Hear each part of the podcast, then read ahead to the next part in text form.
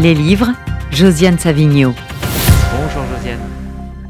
C'est un livre absolument passionnant, mais que personne ne pourra lire dans l'après-midi du 1er mai parce qu'il est trop gros c'est la correspondance entre François Truffaut et Helen Scott entre 1960 et 1965. Ça s'appelle Mon petit truffe, ma grande Scotty. C'est aux éditions de Noël et l'édition a été établie et commentée par quelqu'un que vous connaissez bien ici, qui est Serge Toubiana.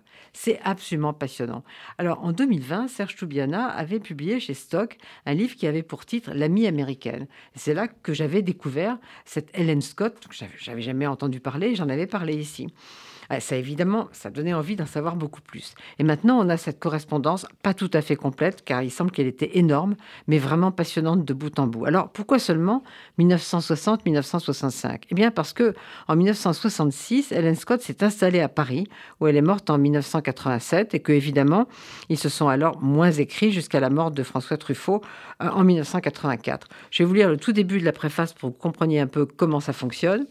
Leur correspondance débute juste après le premier séjour du cinéaste aux États-Unis, lorsqu'il débarqua le 21 janvier 1960 à l'aéroport qui ne s'appelait pas encore JFK.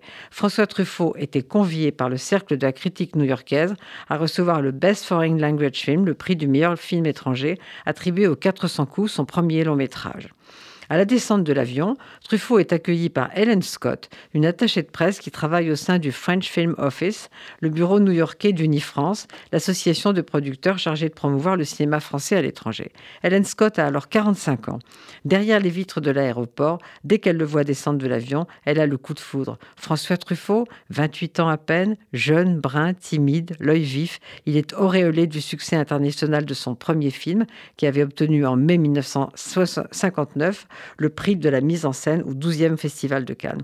Leur amitié fusionnelle, qui durera plus de 20 ans, commence à cet instant. Alors, je ne vais pas vous cacher que je n'ai pas encore lu la totalité de ces 500 pages, je suis en plein dedans, mais je voulais vous faire partager mon enthousiasme et que vous vous précipitiez sur ce livre. Parce qu'on ne peut pas, euh, comme ça, picorer des lettres. Il faut vraiment faut vraiment tout lire.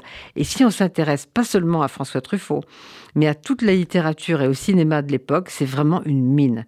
Bien sûr, il n'est pas question que cela, parce que Truffaut et Hélène Scott sont vraiment intimes. Alors, il lui confie ses histoires d'amour, ses problèmes. Par exemple, dans une lettre du 12 janvier 1962, il parle de son sentiment de drame et de gâchis dans une histoire qui concerne, dit-il, une fille que Hélène Scott aimerait beaucoup, très moderne, dit-il, très féministe, du, gauche, Sartre Beauvoir, très bûcheuse. Mais moi, franchement, c'est pas ça qui m'intéresse le plus. Mais c'est tout ce qu'on apprend sur Hitchcock. Vous savez qu'Hélène Scott a été la cheville ouvrière des grands entretiens entre Hitchcock et, euh, et Truffaut, sur la carrière américaine de Truffaut, sur Jean-Luc Godard, sur tous les autres, les, les, cinéastes, les acteurs, etc.